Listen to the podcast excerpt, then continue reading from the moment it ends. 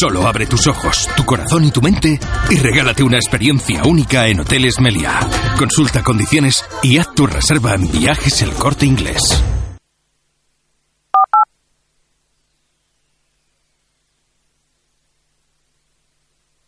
Gestiona Radio. Estás escuchando Onda Aragonesa. Estás sintiendo Aragón.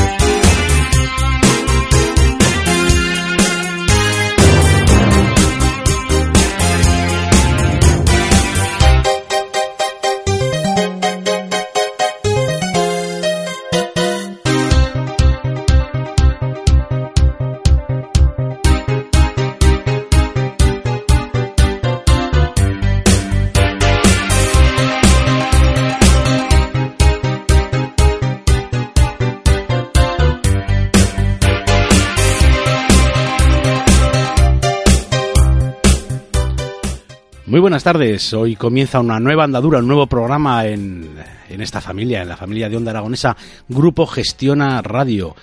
Este programa se llama a llamar y se llama El Rincón del Inversor. Y como su nombre indica, sobre todo vamos a tratar de lo que son temas de inversiones, eh, tema de mercados bursátiles, tema de cómo operar en todos estos mercados. Muchas veces que se nos hacen muy cuesta arriba por, por mucho desconocimiento y por ello vamos a tratar de que sea un programa divulgativo a la par que riguroso, sin faltar a la, a la rigurosidad que, que, merecen todos estos temas. Y para ello vamos a tener la inestimable ayuda de David García, analista de Conobolsa. Muy buenas tardes, David, ¿qué tal? Hola, buenas tardes, muy bien. Bienvenido a esta casa. Muchas gracias. Que a partir de este momento es la tuya también. Muchas gracias. Muy bien, y vamos a pasar a presentar un poquito lo que va a ser el programa de hoy. Sobre todo hoy hemos estado hablando antes y, y hemos, eh, hemos decidido ¿no? hablar de, de, el Bitcoin. El Bitcoin, que es, eh, que es una moneda, ¿verdad? ¿Qué es el Bitcoin en realidad? Bueno, pues el Bitcoin es una criptomoneda. Es una criptomoneda de las muchas que hay. La verdad que sí que es verdad que es la más famosa, la más importante, la que tiene más nombre, pero es una criptomoneda. Entonces habría que preguntar qué, es una criptomoneda más que qué es un Bitcoin, ¿no? Pero bueno, como es la moneda que la gente conoce, vamos a hablar a particularizar más en el Bitcoin. El Bitcoin eh, realmente son dos códigos, dos códigos alfanuméricos, es un montón de números y de letras, que genera dos direcciones y que en esas direcciones, entre todos los ordenadores a nivel mundial en la red, se reconoce que tienen un valor.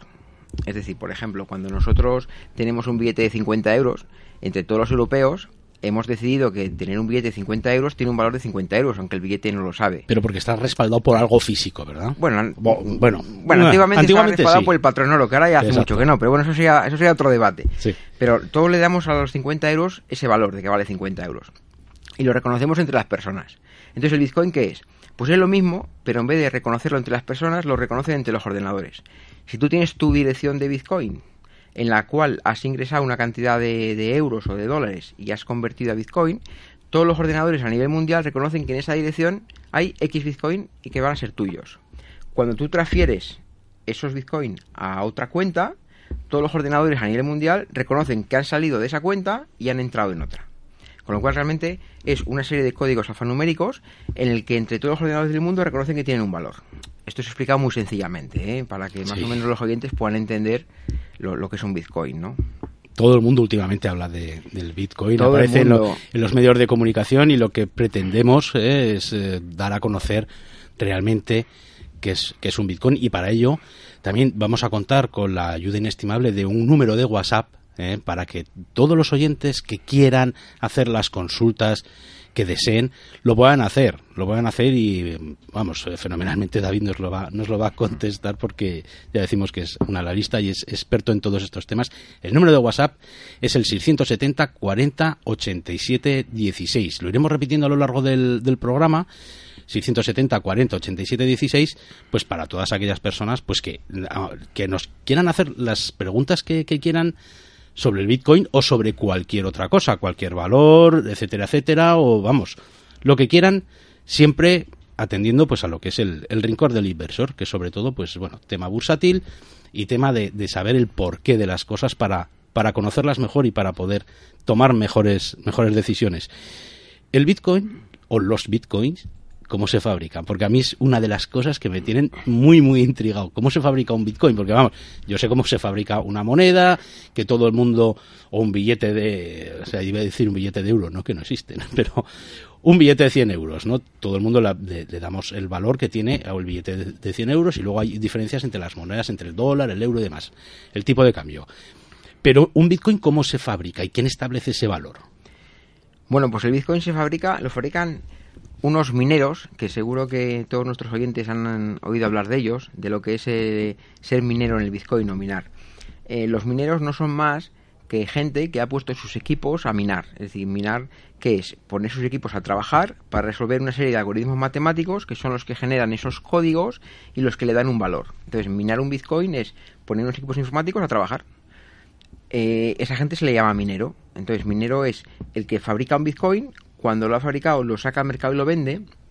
Luego hay una, propiedad muy importante que tienen los mineros y es que son los que firman, digamos entre comillas, firman las transacciones. Es decir, cuando nosotros hacemos una transferencia de un Bitcoin de una cuenta a otra, estos mineros son los que la aprueban, son los que van al blockchain. El blockchain es un libro en el que quedan todas las operaciones apuntadas. Es un libro que controlan, eh, no hay nadie físicamente que controle ese libro, sino que es a nivel de eso, de todos los ordenadores de la red, o muchos ordenadores de la red, dicen, bueno, pues este Bitcoin o este trozo de Bitcoin que ha pasado de esta cuenta a otra, ahora está en esta cuenta. Y eso se queda apuntado en un libro. Y esa transacción, quien, quien las apunta en ese libro son los mineros. Entonces los mineros son los que fabrican y luego los, los que auditan, o los que, los que van eh, dejando el rastro de donde queda el Bitcoin reflejado. De hecho, eso de que el Bitcoin es una cosa oculta y que es una cosa asociada a que no hay transparencia.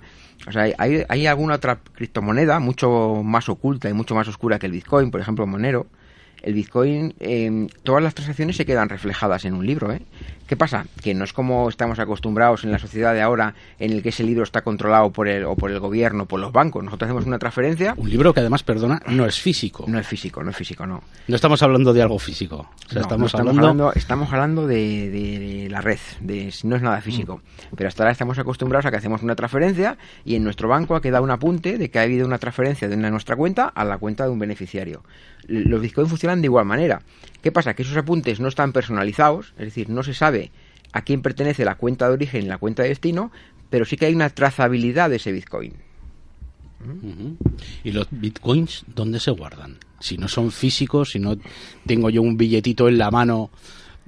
Bueno, que eh, bueno, en realidad también los bancos lo que te dan es un papel, ¿no? Con tu extracto, pero ¿dónde se guardan? Porque bueno, físicamente sí que puedes tocar un euro, puedes tocar un dólar, pero, pero no un puedes- bitcoin no ¿dónde? tocar un bitcoin. ¿Dónde se tocan? ¿Dónde? Bueno, tocar, ¿no? Ya me has dicho que no se pueden tocar. ¿Dónde se guardan los bitcoins? Esa pregunta es muy importante. ¿Dónde se guardan los bitcoins?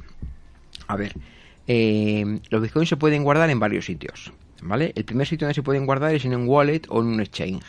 ¿Eso qué es? Eso es una casa de cambio que si nosotros le enviamos... Un wal- wallet que es, un monedero, es sí, un monedero, es un monedero, un realmente es un monedero-. Pero imaginaos que hace una función de banco. O sea, nosotros mandamos a un dinero a ese wallet, eh, lo transformamos en, en Bitcoin o en otra criptomoneda y él nos lo guarda. Esos wallets suelen estar en el extranjero, suelen ser mucho en países en bueno, pues países del este, en Rusia, en Yugoslavia, eh, en China, hay, bueno, hay muchos wallets en el extranjero, no hay un wallet nacional, ¿no? Entonces, él te los puede guardar.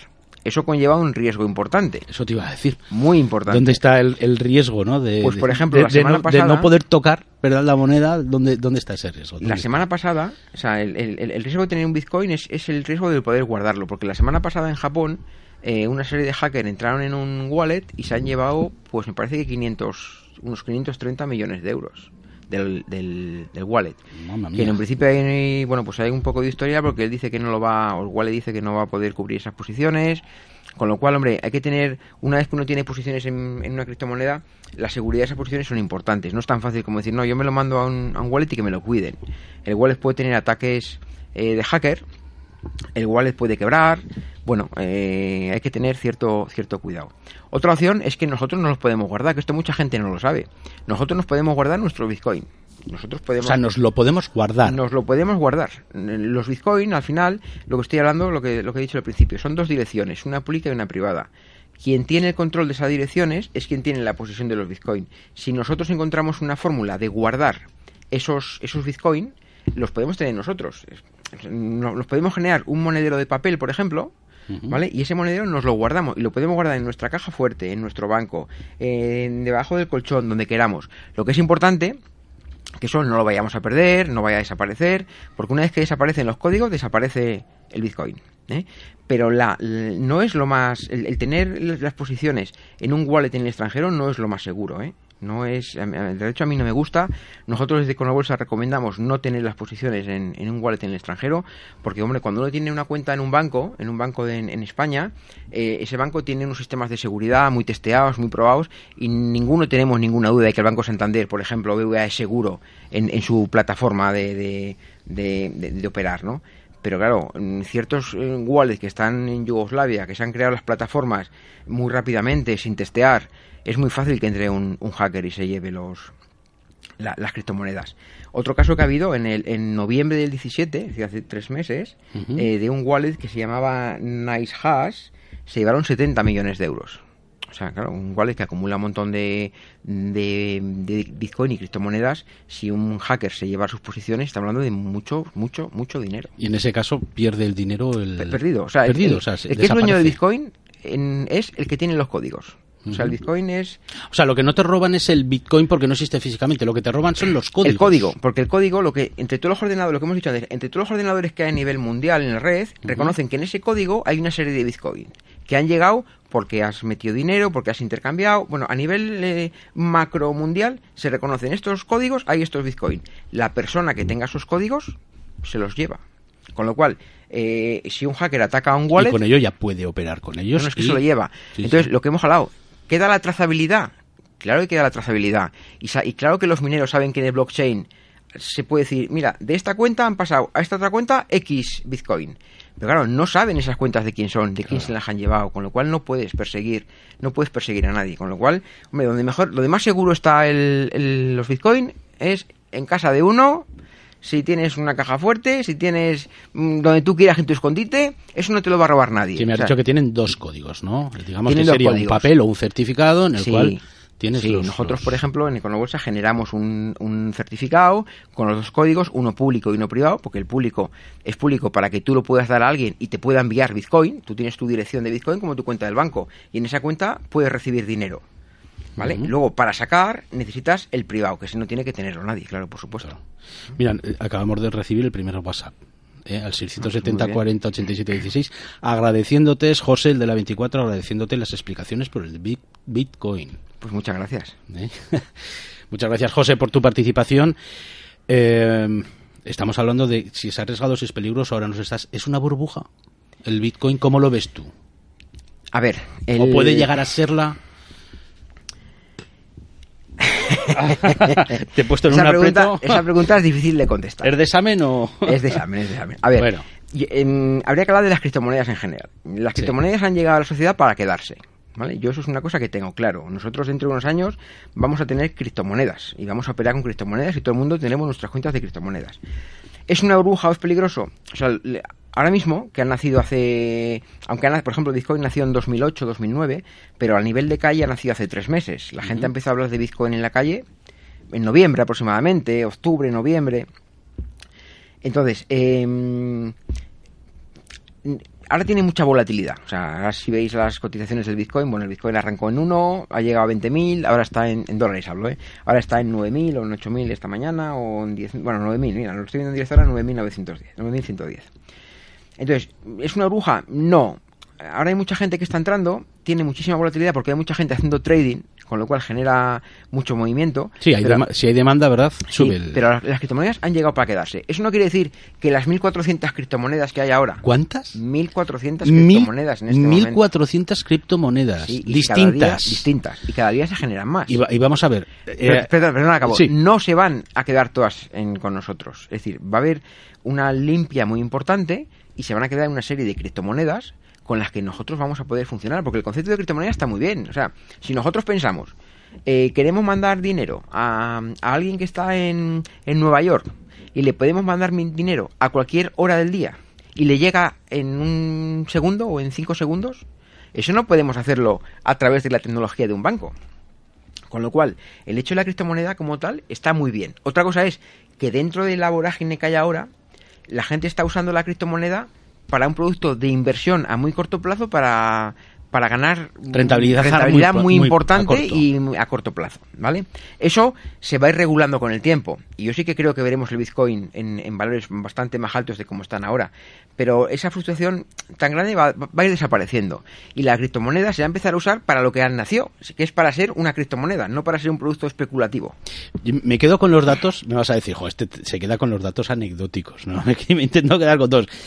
Pero me has dicho 1.400 criptomonedas distintas sí, a día de hoy. Sí, sí. ¿Cuántas monedas físicas que se puedan tocar puede haber en el mundo, más o menos?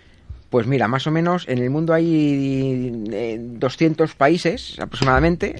Y muchos de ellos comparten. Y muchos de ellos comparten. Por ejemplo, en la Unión Europea compartimos el euro, con lo cual no llegamos a 200 a 200 Ese sería el techo monedas. máximo. Y estamos hablando de 1400. Sí que es verdad que hay muchísimas criptomonedas que han nacido y no tienen ningún futuro. Porque... ¿Y, ¿Y, por qué nacen? O sea, ¿por, ¿cómo nace una criptomoneda? ¿Eso lo podemos hacer tú y yo ahora mismo? Lo podríamos hacer. Sí, Nosotros podríamos o sea, hacer una criptomoneda. una sí, criptomoneda. Sí.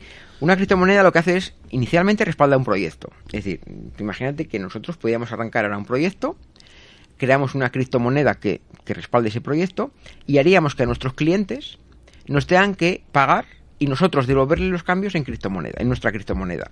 Con lo cual tendríamos una caja en la que le convertiríamos sus euros por criptomonedas y nuestras relaciones de la, de la empresa que montáramos le haríamos cotizar que nos pagara y, y devolverle el dinero en nuestra criptomoneda. Si tuviéramos mucho beneficio y hiciéramos, o sea, mucho movimiento, mucha facturación, muchos clientes, y se empezara a notar que esa moneda tiene mucho movimiento, muy posiblemente gente de fuera que no contrataría nuestro servicio empezaría a comprar y vender criptomoneda cotizada. La nuestra. La nuestra. Que más o menos es lo que se está haciendo ahora. O sea, ahora la, la, la, quien monta una criptomoneda de las 1400, ¿qué está haciendo? Se está olvidando del proyecto base que tiene, de su línea de negocio, con el objetivo de sacar una moneda, a ver si la puedo mandar a cotizar y dar un pelotazo grandísimo. O sea, que la gente empiece a comprar, vender, ¿vale? Pero que no nos tenemos que olvidar que una criptomoneda, concepto de criptomoneda, nace para respaldar una idea, un negocio, un proyecto, una empresa. Entonces, de las 1400 hay muchísimos proyectos que no valen nada, que son humo, pero muchísimos. O sea, monedas relativamente serias, pues bueno, hay un ranking de, de las 100 primeras que más dinero uh -huh. mueven, pero bueno, monedas serias igual podríamos hablar de 20.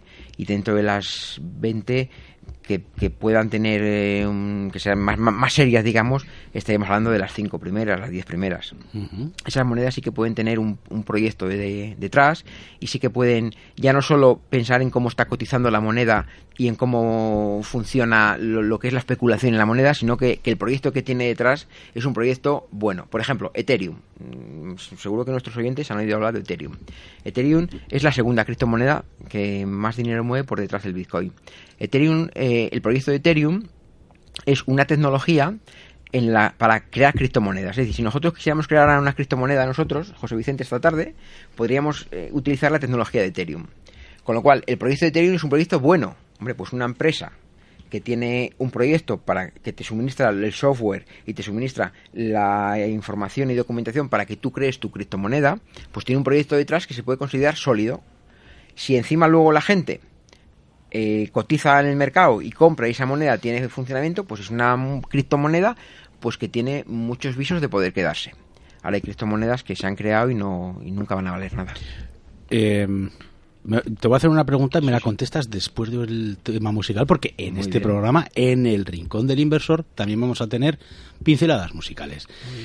Eh, ¿Algún banco sería capaz de crear su criptomoneda?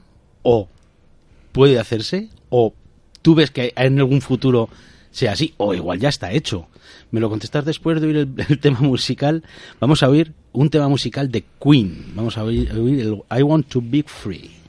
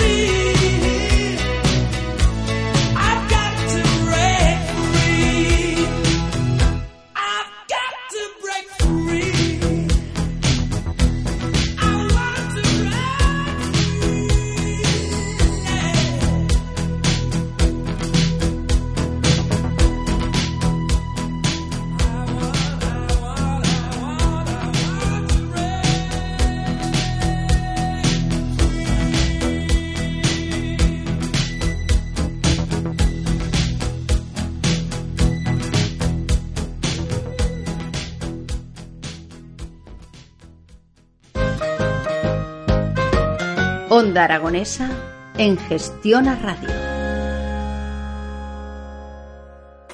¿Sabías que los bitcoins se revalorizaron un 1.300% el año pasado? ¿Te gustaría adquirirlos y no sabes cómo? Con Econobolsa podrás conseguirlo gracias a nuestro servicio de conversión de euros a bitcoins y viceversa. Y con nuestro curso de formación conocerás todos sus secretos. Econobolsa, especialistas en inversión bursátil. Paseo de la Independencia 24, tercero primera. Zaragoza, 976 95 73 33. Econobolsa.com. Onda Aragonesa. Siente Aragón.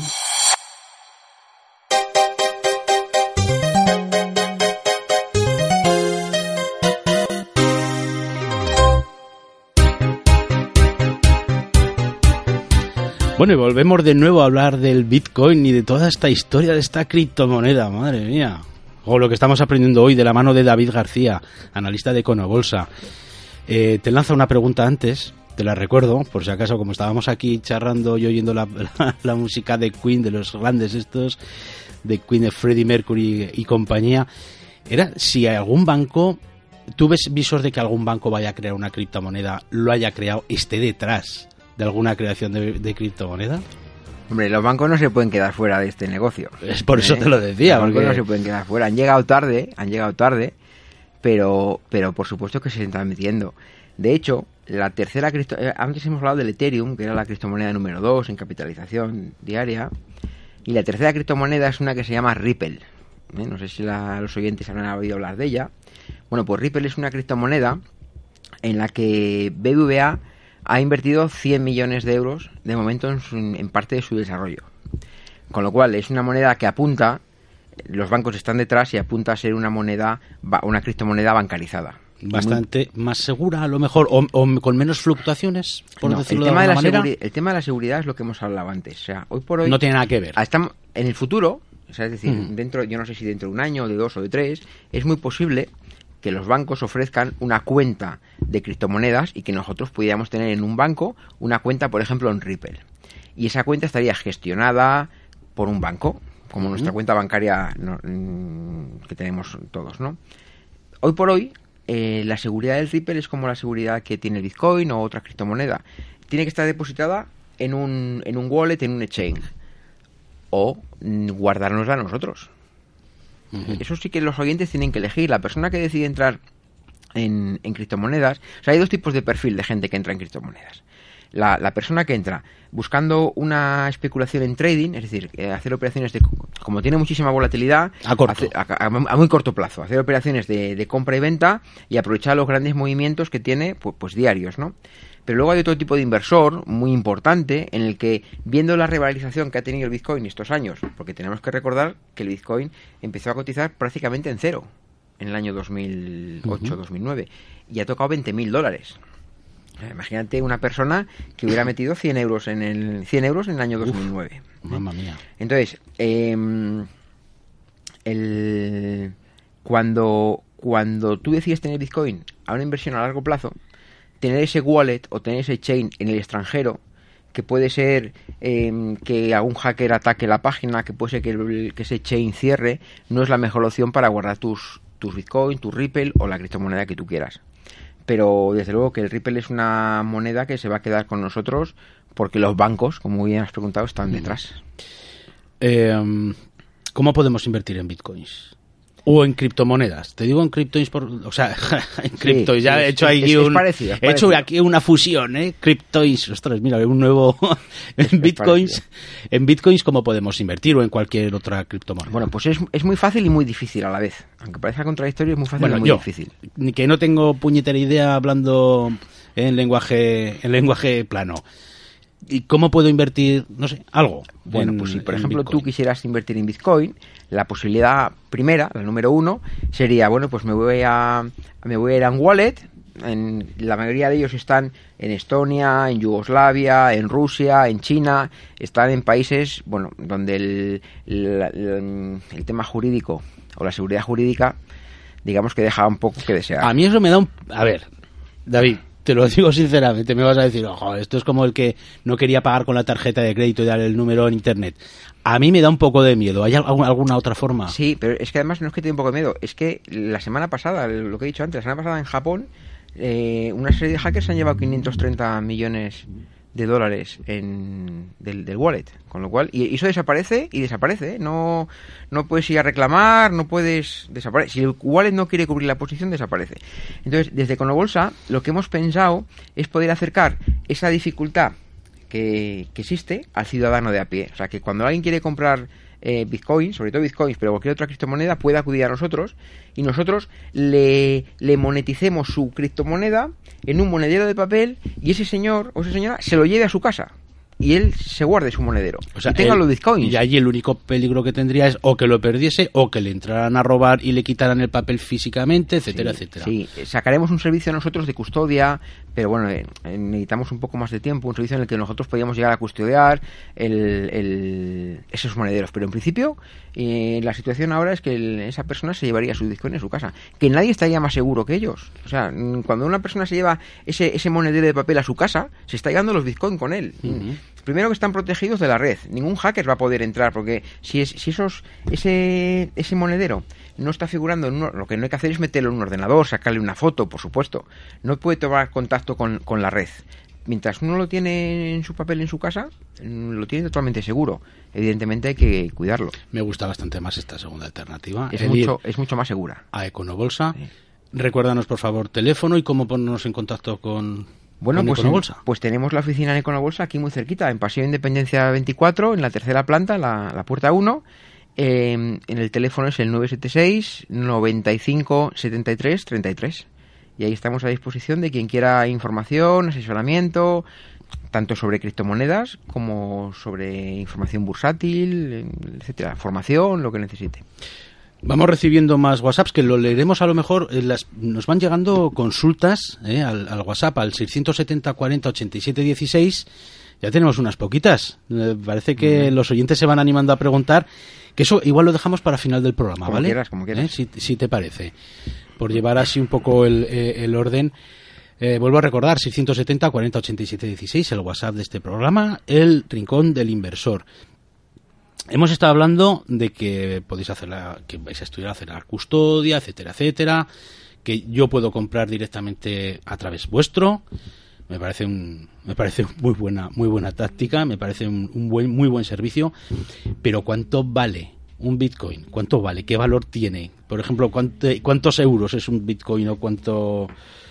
O... Bueno, pues mira, ahora sí, mismo... O si se, puede, si se puede saber, si se puede cuantificar. En este mismo instante un Bitcoin vale 9.110,08 dólares. ahora, mismo, ahora, mismo, no llevo en el bolsillo para comprarme uno. Lo siento. ¿Cuánto vale un Bitcoin? El, Bitcoin vale lo mismo que cualquier acción cotizada en el mercado. El, el precio lo marca la, la diferencia entre la oferta y la demanda. Si hay mucho interés comprador, el precio sube y si hay muy poco interés comprador o mucho interés vendedor, el precio baja. Entonces funciona como, como una acción en el mercado, mm, en función de la, de la demanda. Sí que es verdad que el mes de enero, históricamente, en los últimos tres años, en el Bitcoin ha sido muy malo. En enero y febrero han sido unos meses de bajada muy importantes, como estamos viendo este mes. Este mes de enero, pues para el Bitcoin, después de tocar 20.000, ahora siempre hablo en dólares, ¿eh? el Bitcoin, yo siempre hablo en, dólares. ¿eh? Ahora está en 9.000, con lo cual ahora está sufriendo pero tampoco tengo ninguna duda que a medida que vaya pasando febrero se van a ir recuperando. Veremos a ver, llegaremos a ver el Bitcoin en valores de 50, de 80. O sea, que ahora mismo está en 9.000 está en 9.000 dólares. 9.000 dólares. Sí. Eso, por ejemplo, mm, yo no puedo comprar un Bitcoin, ya te he dicho que ahora mismo en el bolsillo no, no llevo. ¿Se puede fraccionar el Bitcoin? Yo puedo comprar una parte de Bitcoin. ¿Cuál, si, si es así, ¿cuál sería la más, parte más pequeña? Puedes comprar una parte de Bitcoin. El Bitcoin se divide, la parte más pequeña en la que se puede dividir un Bitcoin es un Satoshi. Un Satoshi. Un Satoshi, que viene por el inventor, que si quieres ahora te explico un poco del, tema del inventor. Un Satoshi, para que para ponerle un poco números, 100 Satoshis es un céntimo de euro, aproximadamente. Estamos hablando de, cantidades muy, muy, muy, muy pequeñas. Pero sí, cuando uno tiene bitcoins no hay por qué comprar uno, se puede comprar 0,0003 o se puede comprar lo que uno quiera. Y, si quieres te digo lo que es el, Satoshi. el, Satoshi viene por el nombre, por el supuestamente inventor del bitcoin, que se llamaba eh, Satoshi Nakamoto, que no está claro eh, que, el, el, inventor sea... Hay una gran turbulencia eh, con respecto a quién inventó el, Bitcoin. Eh, se ha hecho una figura y supuestamente la ha inventado este señor, pero no se le conoce, no se ha dado a conocer, no se sabe quién es. Entonces, bueno, sí que hay una, una nube negra detrás que dice que, que los Bitcoin están desarrollados por una serie de gente muy importante a nivel mundial y de hecho una de las personas que se barajaba hace unos meses como, como creador de Bitcoin hablaban que iba a ser Elon Max que es el fundador de Tesla. No sé si conoces la compañía americana. Precisamente estuvimos hablando de de, los Teslas sí los Teslas los coches. el, el, otro día en Pymes y Trastos nuestro amigo Antonio con los invitados verdad que, pues, vinieron estuvieron pues se ha barajado la, la, posibilidad o se baraja la posibilidad que fuera eh, que, formara parte del, del desarrollo. Julín ya hemos hablado de, del papel de Conobolsa, ¿verdad? De otras criptomonedas. Y lo que sí me gustaría es cuál es la cantidad mínima, mínima para invertir. O sea, eh, a partir de cuánto puedo invertir y que vosotros, eh, Conobolsa, me, me podáis comprar una criptomoneda. Bueno, en el mercado se puede invertir en cualquier cantidad. A, raíz de que, de que el Bitcoin se puede dividir hasta 0,000, se puede, se puede invertir cualquier cantidad. Sí que es verdad que nosotros tenemos una cantidad mínima eh, que estamos intentando, bueno, pues como hemos tenido muchísimas llamadas, muchísima demanda, estamos intentando cuadrar para que sea el mínimo posible. Mm, tenemos, de hecho, la web, si la gente entra ahora en, en la web, verá que está en mantenimiento hemos tenido que cambiar un montón de cosas y espero que esté el lunes disponible, con lo cual a partir del lunes tendremos esa información, comisiones, etcétera, etcétera. Pero, pero me quedo más con el concepto de que la gente, eh, los oyentes, antes de invertir en, como cualquier producto, antes de invertir hay, hay, que tratar de informarse y de conocer. No se puede mandar dinero a, a, un, a una cartera en, en, en Estonia sin saber esa cartera, quién hay detrás, si es segura, si no hace falta tener información, buscar, porque claro, porque luego vienen los problemas. Claro, toda esta gente que, en, esta cartera japonesa que se han llevado 500 millones de dólares, el wallet ha dicho que no lo cubre. Claro, si tú eres un usuario y tienes ahí que has metido tus 1.000, tus 2.000, tus 5.000 euros, ¿y qué haces? ¿Te vas a escoger un, un letrado en Japón para que te reclame en un juzgado de Japón? ¿A quién? ¿A, quién? O sea, es muy complicado, ¿eh? hay que tener mucho cuidado. O sea, es, eh, hay que tratar de, eh, de, meter la cantidad que uno con la que uno esté a gusto, pero sobre todo en un sitio que esté seguro. O sea, nosotros, ¿por qué en Economus hemos tratado de, de acercar esa, esa inversión al usuario? porque queremos que ese usuario se lo pueda llevar a su casa. no, eh, usted tiene los bitcoins que se los lleva y podrá comprobar, estamos desarrollando una aplicación en la que podrá comprobar que si mete su dirección, tiene los bitcoins que tiene, lo puede comprobar todos los días al precio de cotización que le dé al usuario tranquilidad y que se lo gestione él, no que se lo gestione un tercero. Y que sus claves las tenga él, solo él. Porque es uno de los secretos vuestros, que vosotros formáis al inversor, ¿verdad? Le dejáis que le deis formación, ¿no? También sois un poco centro de formación. Sí, nosotros entendemos la, la, operativa bursátil un poco distinta al mercado. En el mercado hay mucho, por ejemplo, los bancos y, los brokers son entes que lo que quieren es que el usuario invierta y, haga muchas operaciones, genere muchas comisiones y, dejen dinero al broker.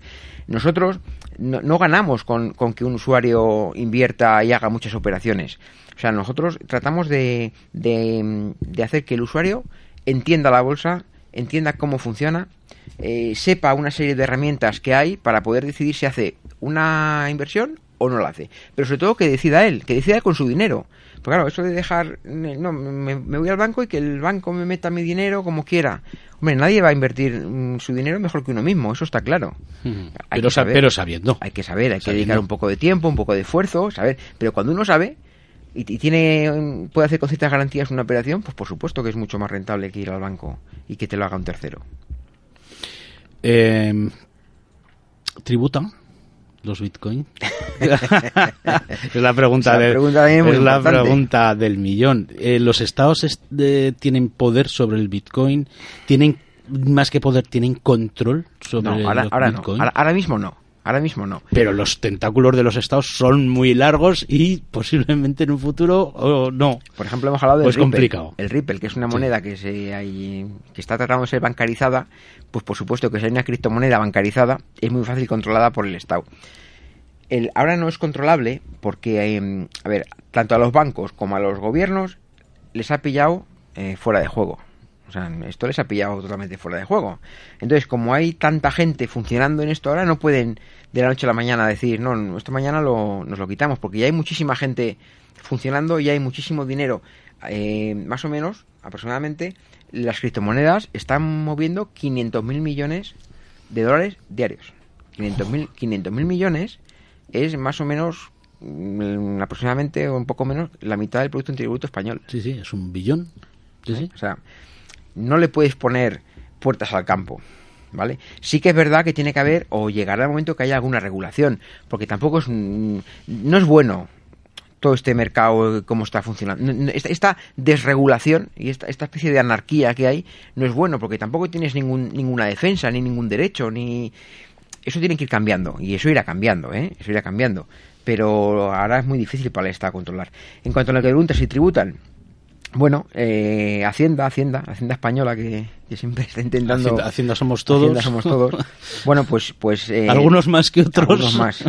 Lo que ha tratado de hacer es decir, bueno, de momento infórmame, ha ido a los bancos y le ha dicho, oye, infórmame quién ha podido hacer transferencias para que más o menos pueda tener claro quién, quién puede estar operando con Bitcoin. Que a ver, que operar en Bitcoin no es malo, porque ni, ni malo ni, ni, ni nada negativo. No es ilegal. No es ilegal. Tú compras tu Bitcoin los vendes, has ganado un dinero y cuando el dinero te vuelve a tu cuenta, del beneficio tú lo declaras en tu declaración de la renta y pagas tus impuestos y no pasa absolutamente nada. O sea, es totalmente legal, es lícito, se puede hacer y no hay ningún problema. Con lo cual, eh, parece que tiene una mala fama. el Bitcoin, el, el Bitcoin se puede usar como todo. Se puede usar bien o se puede usar mal. Mm, tú compras Bitcoin y has ganado un beneficio, como si compras una acción y has ganado. Pagando Hacienda, eh, estarías dentro de la legalidad. Pero sí, bueno, Hacienda, está, eh, Hacienda y el gobierno está pensando cómo, cómo poder de alguna manera regularlo. Que ya digo, no me parece mal, ¿eh? el, que haya cierta regulación, porque ahora hay demasiada desregulación. Pues vamos a escuchar otro tema musical, ¿vale? Muy bien. Por descansar un poquito también, echamos un traguito de agua, hablamos aquí. Vamos a escuchar a Manuel García, de San Fernando. ¿Lo tenemos preparado?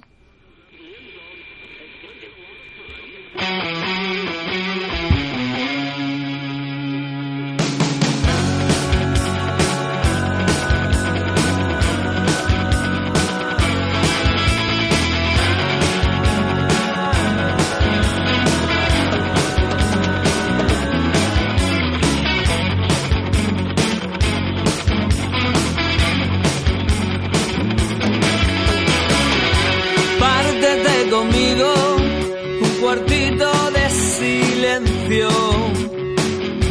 Préstame esta noche tu maleta de los sueños. O me echas un pulso, o jugamos un sencillo. Fróntate conmigo hasta que me saque el brillo. Llévame esta noche a San Fernando. Iremos un ratito a pie y otro caminando. Súbeme al monte de las siete verdades. Enséñame a besar como tú solo sabes. Llévame esta noche a San Fernando.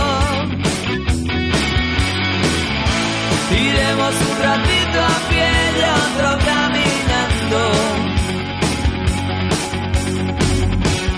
Que si me paro, me vuelvo, me puede. Y si me puede, me meto en la cama. Que es donde mejor se está cuando llueve. Que ya no me paro ni un momento. Antes de que se nos lleve el viento.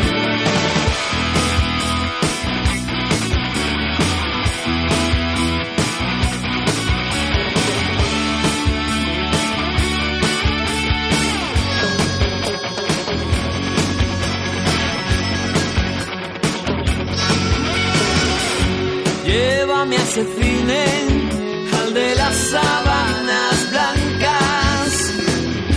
O córtame el pelo o vamos a robarnos.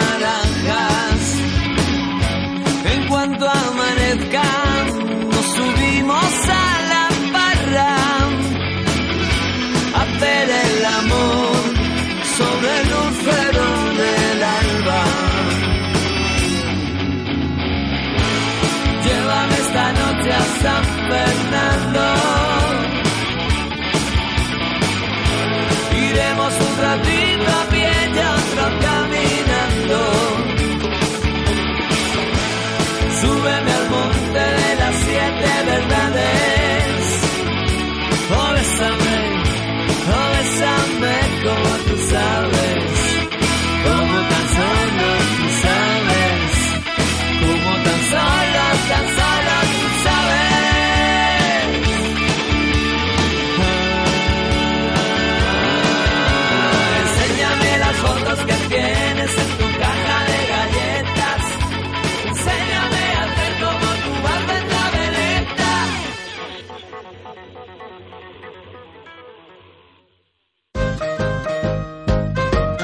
Onda Aragonesa en Gestión a Radio.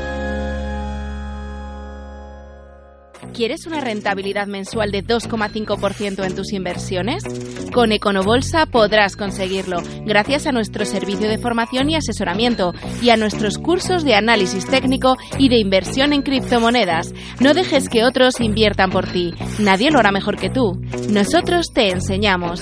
Econobolsa, especialistas en inversión bursátil. Paseo de la Independencia 24, tercero primera. Zaragoza. 976 95 73 33 econobolsa.com Onda Aragonesa. Siente Aragón.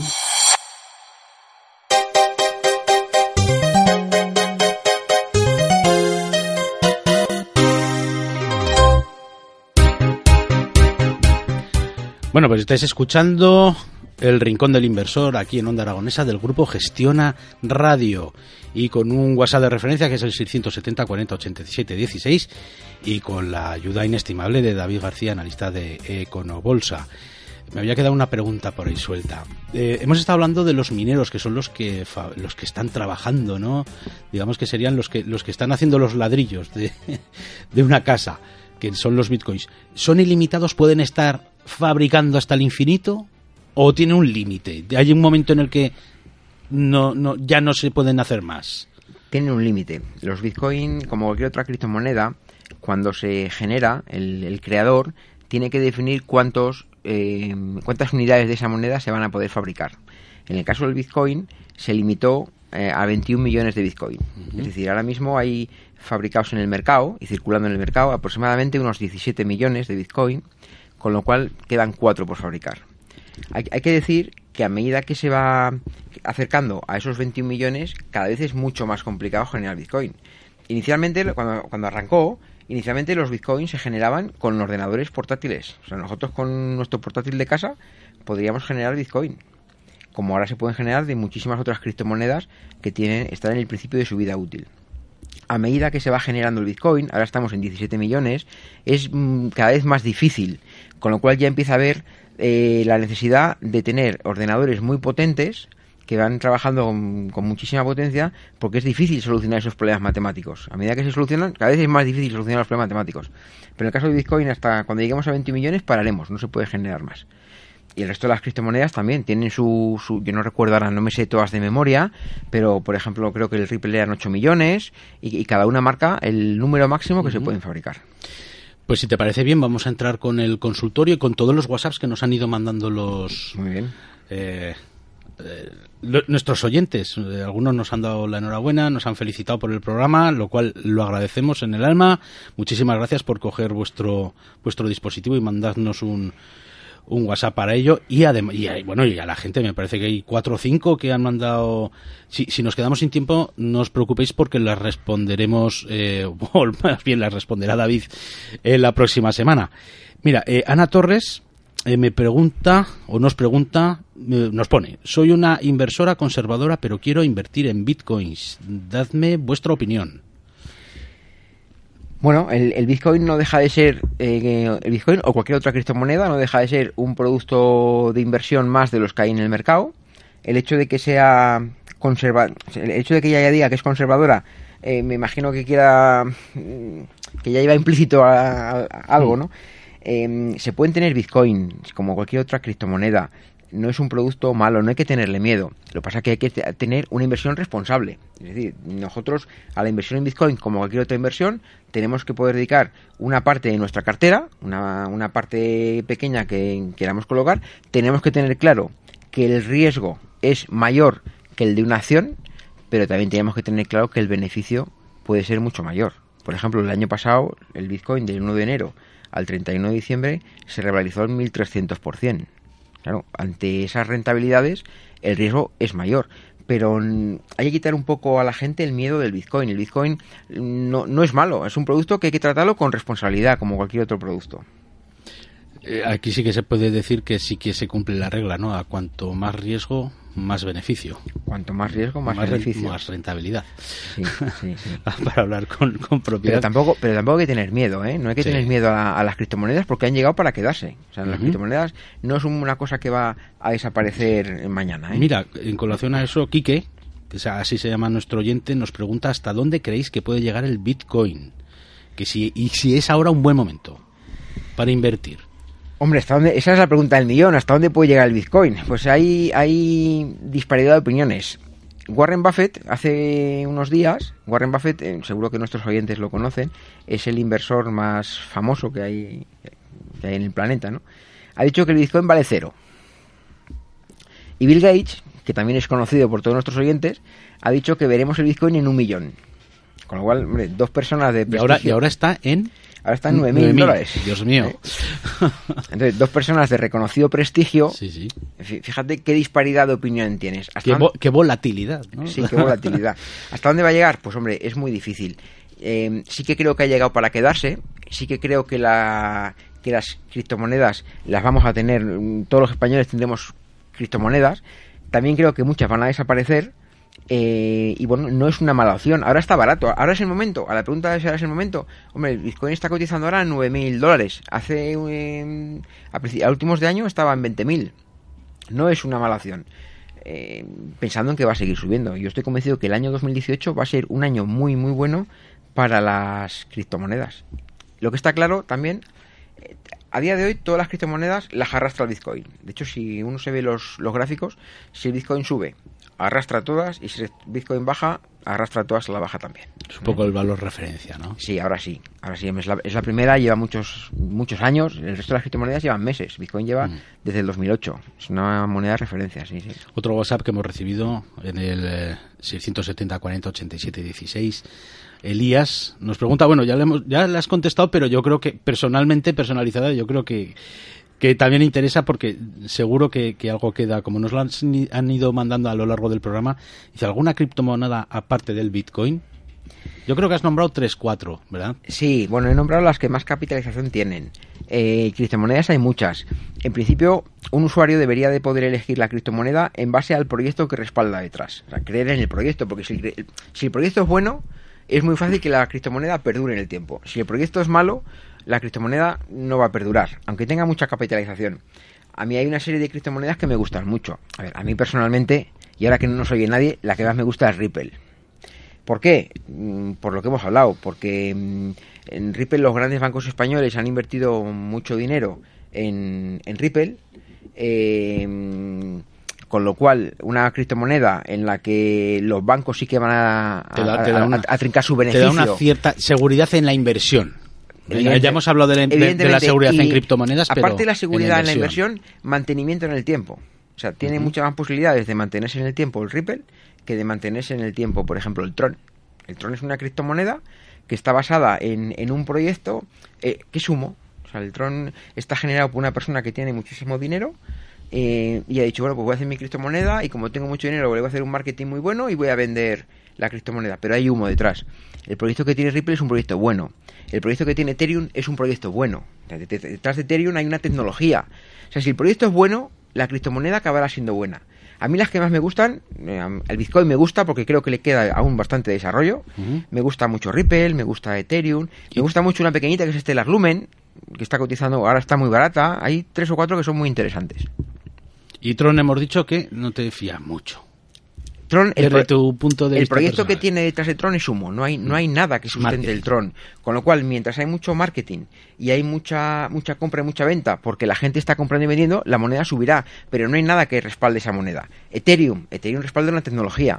Ripple, Ripple respalda, pues eso, otra tecnología mm, aplicada a los bancos. O sea, si el proyecto es bueno, la criptomoneda se quedará. Otro WhatsApp, en este caso Juan Carlos, que no, no nos ha preguntado sobre criptomonedas y, ni sobre bitcoins, nos pregunta que qué opinamos del valor Inditex. Bueno, Inditex, pues espera un segundito que voy a abrir el gráfico. Bueno, pues Inditex es una... Pues la verdad es que no me gusta. Inditex es una compañía que en, en junio del año pasado eh, estaba cotizando en niveles, en niveles de 37 euros y ahora está en niveles de 28. Además, hoy ha tenido un día muy malo. Si vemos la vela de hoy, eh, ha tenido un día muy malo. Eh, no, no, dice si está dentro o fuera del valor, sería interesante saberlo, si está dentro o fuera, o quiere entrar o quiere salir. En principio, Inditex eh, justamente está haciendo una especie de doble suelo hoy. Si no aguanta el nivel de hoy, que tiene toda la pinta que lo va a perder, se va a ir a, a niveles de 27.70, 27.80. En ese soporte eh, sería buen momento para comprar, aunque yo no compraría, tiene tendencia bajista mala. El momento para entrar con seguridad en Inditex tendría que superar los 30,50. 30,50 podría ser un valor de entrada. Inditex está muy flojo, ¿eh? ahora mismo fuera, no, fuera. No, no, te, no, te... no está bien, no está bien. no te cuaca. Otra cosa es que hay que vigilar el nivel de 28 y si 28 rebota, pues en poder unirse al, carro con un stop muy cerquita en los 27.70, pero vamos, no tiene buena Pero ahora mismo ni aunque esté bajo no te atreverías para ver si, si repunta. O a lo mejor hay que esperar, plazo. Hay que esperar, es mucho mejor un, valor que viene bajando, es mucho mejor esperar que llegue a un soporte y que rebote, ver ese giro. No entrar ahora, porque ¿por qué va a parar en 28? ¿Por qué no? Si tú entras en el Inditex ahora pensando que va a parar en 27.70, ¿por qué no va a bajar a, 26 o al siguiente soporte? O sea, nunca mm. puedes entrar en un valor cuando está bajando. Es mejor, llega a su soporte, lo toca o no lo toca, que rebote un poco. Rebota. pues en el rebote, si hay otra serie de indicios que te, que te dan señal de entrada, pues vas a decidir entrar. Inditex ahora es que lleva desde junio bajando. O sea, en un valor que lleva 6 o 7 meses bajando sin parar, mmm, hubiera estado muy bien que el, que el oyente nos hubiera dicho si está dentro o quiere entrar o Vamos, si la pregunta es para entrar, yo ahora no entraría. ¿Y, si es para vender? si es para salir, no, ahora ya que las tiene que las mantenga, pero habría que ponerse un stop por debajo de los 27. Yo me ponía un stop en 27.65. Si perdiera 27.65 sería todavía muy mala, o sea, mucho peor de cómo está, pero no tiene buena pinta. Mejor pues esperar la rotura de los 30, 30,50. En 30,50 es un, sería un muy buen momento para entrar en Inditex. Pues muchas gracias, Juan Carlos, por la... Y espero que te haya sido útil la, la explicación de, de David. Eh, nos queda tiempo para una más eh, rápida. Bueno, eh, nos pregunta, está sin nombre, ¿es el Bitcoin útil para actividades ilegales? Bueno, no, es ni... ni es, es útil o, no útil como el resto de las, de las cosas. El, el Bitcoin tiene cierta opacidad. Es decir, el, el, sí que es, es, más fácil poder hacer actividades ilegales o esconder dinero con, con bitcoins que en nuestra cuenta del banco pero no hay que quitarle esa mala fama que tiene el Bitcoin de que está asociado al, dinero negro. Está asociado al dinero negro, pero no tiene por qué ser dinero negro. ¿Qué pasa con el Bitcoin? Pues que es muy, muy fácil. Si tú tienes una cartera en Bitcoins, tú puedes vender la cartera. O sea, tú una vez que tienes tus direcciones de Bitcoin, tú se las puedes vender a un tercero y cobrar ese dinero sin declarar y sin nada. Pasa como con todo. Puedes hacer las cosas bien o las cosas mal. Mm, ¿Está asociado al dinero negro? Hoy por hoy sí pero, pero también está asociado al dinero negro, al dinero blanco, perdón, a las inversiones, y es un buen producto de, inversión y de especulación. Bueno, pues eh, ya se nos ha acabado el tiempo. Parece que hemos empezado hace nada, diez minutillos. Oye, la verdad que las explicaciones que nos has dado, David, una auténtica maravilla. Muchas gracias. Primer programa, oye, un éxito. Eh, fíjate la cantidad de, preguntas que, que, nos han mandado al WhatsApp. Y a mí me ha quedado muy muy claro, muy claro, muy claro todo el tema de las oyente quiere hacer alguna pregunta más, eh, sí, dinos eh, O bien te la puede mandar al programa, o nos, si nos manda un correo electrónico a, a nuestro mail, que es cursos arroba econobolsa.com. Cursos arroba Le podremos contestar cualquier duda a nuestros oyentes. O, a ti, a tu, a tu programa, a tu mail. Muy bien. Perfecto. Pues este ha sido El Rincón del Inversor, programa número uno aquí en Onda Aragonesa en el 99.7 de la FM del grupo Gestiona Radio. Muy buenas tardes y hasta la próxima semana. Aquí a las 7 de la tarde, no, a las 6 de la tarde todos los jueves.